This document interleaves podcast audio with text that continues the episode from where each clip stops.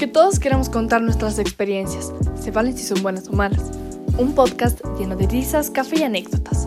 Bienvenidos a un espacio de arte y entretenimiento. Bienvenidos a Let's Talk About It.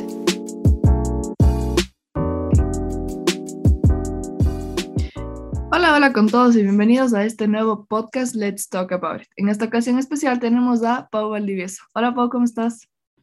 Hola a todos, aquí muy bien, Pau, con gusto de, salir en este episodio. Muchísimas gracias a ti. En este episodio especial vamos a hablar acerca de la música electrónica. Eh, para empezar un poquito, eh, Pau en este tema de los podcasts ha estado trabajando en podcasts acerca de música electrónica, entonces ha un tema que si bien mucha gente eh, toca o habla acerca de ellos o baila en cualquier fiesta o algo así, eh, muchas veces no sabemos mucho sobre de qué es o de qué trata o por qué surgió o este tipo de cosas. Igualmente personas eh, destacadas de aquí de la ciudad de Cuenca o del Ecuador. Entonces, Pau, si nos puedes empezar contando un poquito sobre qué es la música electrónica, qué es para ti la música electrónica también.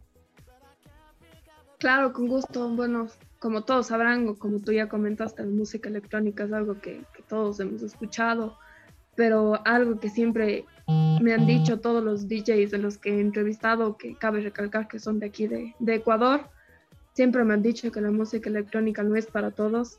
La música electrónica es solo para aquellas personas que realmente pueden sentir, que pueden bailarla y que pueden disfrutarla. Es, es algo completamente diferente y algo que, que, me ha marcado a mí la vida realmente.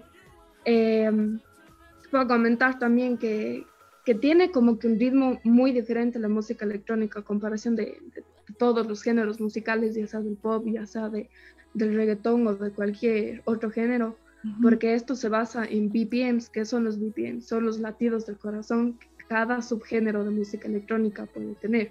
La música electrónica es demasiado amplia, tiene demasiados subgéneros como el dance, como el trance, como el animal, como el techno, entonces son muchos subgéneros que uno no tiene idea, ¿no? O sea, escucha música electrónica y es la típica música comercial, así el EDM, de que tú escuchas a Martin Garrix, de que, o el típico así de ves eh, Tomorrowland y ves a todos los, los DJs buenos, como, como Dimitri Vegas también, que es súper bueno, o Aleso, entonces, o sea, creo que la música electrónica en general para mí es, no sé, algo que, que te cambia la vida, algo que es completamente diferente.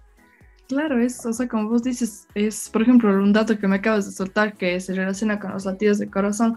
Esto es algo que la verdad yo no sabía, pero claro, me, me acabo de sentir un poco básica al bailar o sentir música electrónica, pero no saber el porqué de la música electrónica, ¿no? Pero bueno, genial, genial, claro, es, es un ritmo totalmente distinto y como dices, no es para todos.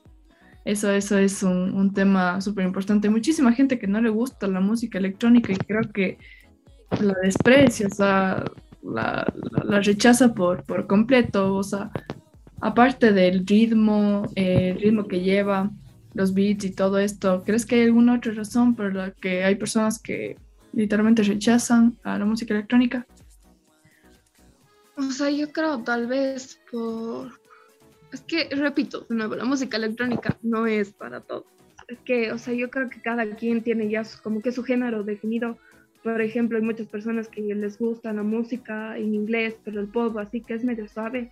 Y como la música electrónica ya sale como que de, esos niveles, de esos beats, entonces tú escuchas y es como que, wow, o sea, es un ritmo demasiado loco. O sea, no, o sea, tal vez les puede gustar un género que es suave, el cual es el deep house, que tú escuchas y estás en un ambiente así como que full tranquilo, pero el rato menos pensado te llega a bombar esa música, porque todo el mundo que escucha es como que sienten ese punchis punchis, pero no es que, realmente lo sienten, sino es como que ya hace rato escuchas, pero ya llegas a un, a un nivel en el que ya no, ya no soportas porque realmente, o sea, no lo sientes.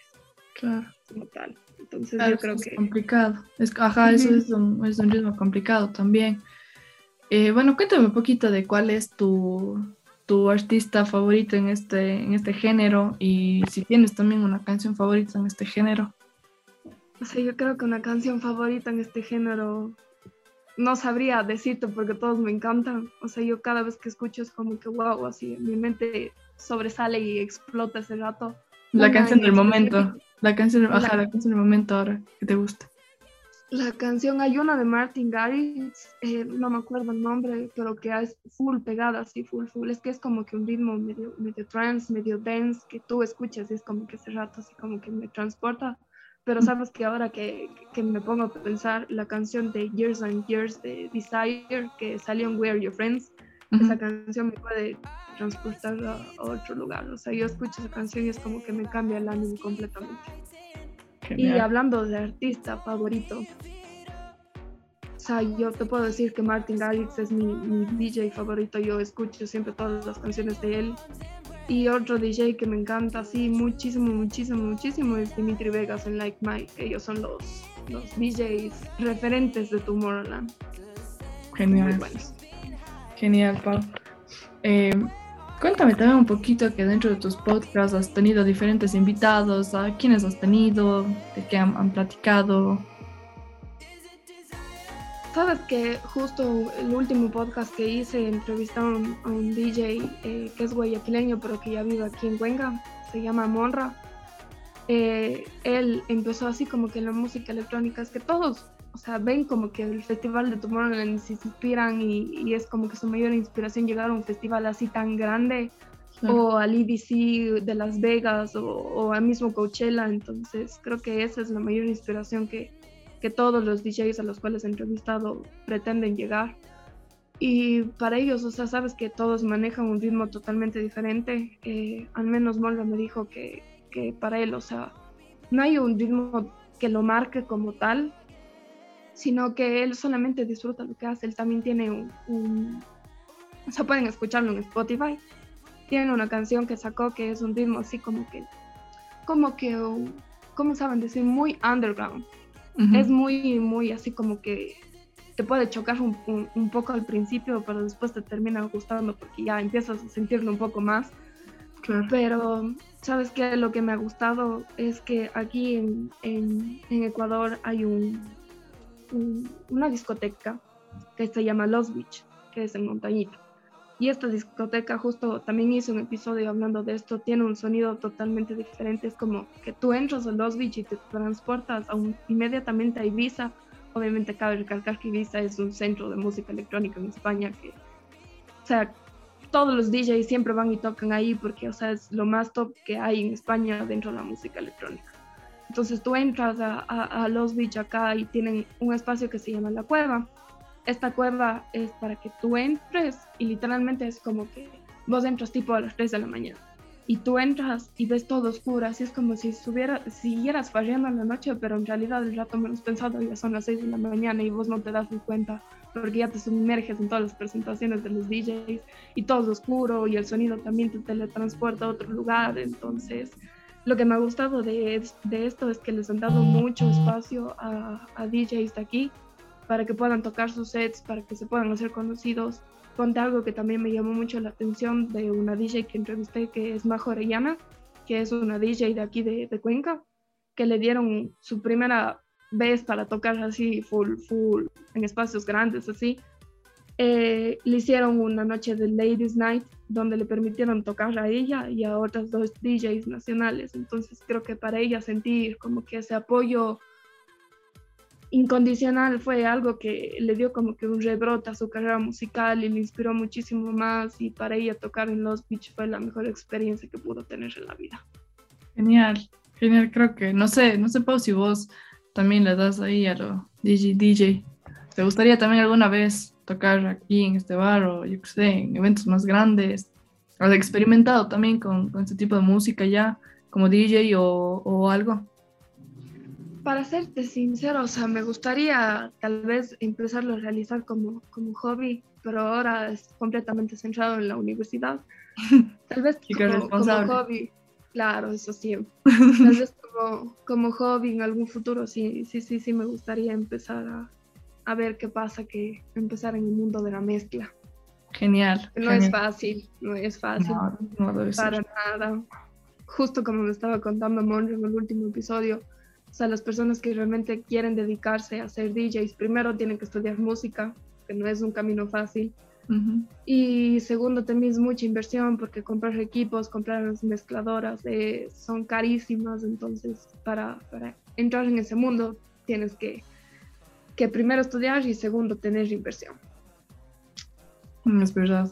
Es, bueno, es, es difícil, como creo que cualquier cosa, cualquier meta que queremos conseguir, es, es difícil, pero poco a poco se van abriendo caminos. Como vos dices, ahorita lo quieres tomar, lo quieres tomar un futuro como hobby y está bien, me, me, parece genial. Yo voy a ser la primera en, en estar ahí apoyándote y tripeando y lo que sea. con gusto ahí eh, para que sea mi, mi público.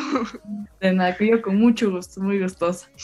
bueno, Pau, yo creo que hasta aquí, hasta aquí llegamos por hoy en este podcast. Eh, más bien, muchísimas gracias por darnos esta oportunidad de conocer un poquito más acerca de la música electrónica. Eh, y eso, muchísimas gracias, Pau. Muchísimas gracias, Pau, a ti. Ya saben, a todos, aquí hay muchos DJs que necesitan de su apoyo, entonces ya saben. Apoyar, chicos, a, a, las personas locales antes que a personas de otros lugares para que Ecuador también vaya creciendo. Muchísimas gracias, Pau, y muchas gracias también a todas las personas que llegaron hasta acá en nuestro podcast. Eh, les invito también que vayan a escuchar el podcast de la Pau. Pau, ¿cuál es el nombre de tu podcast? Frecuencia 128. Lo encuentran en Spotify, ya saben, a seguirla ella también y nos vemos pronto. Gracias. Gracias. Hasta aquí recorrimos este espacio lleno de historias y anécdotas. Escúchanos la próxima semana a las 7 pm. Soy Paula Cordero y esto fue Let's Talk About It.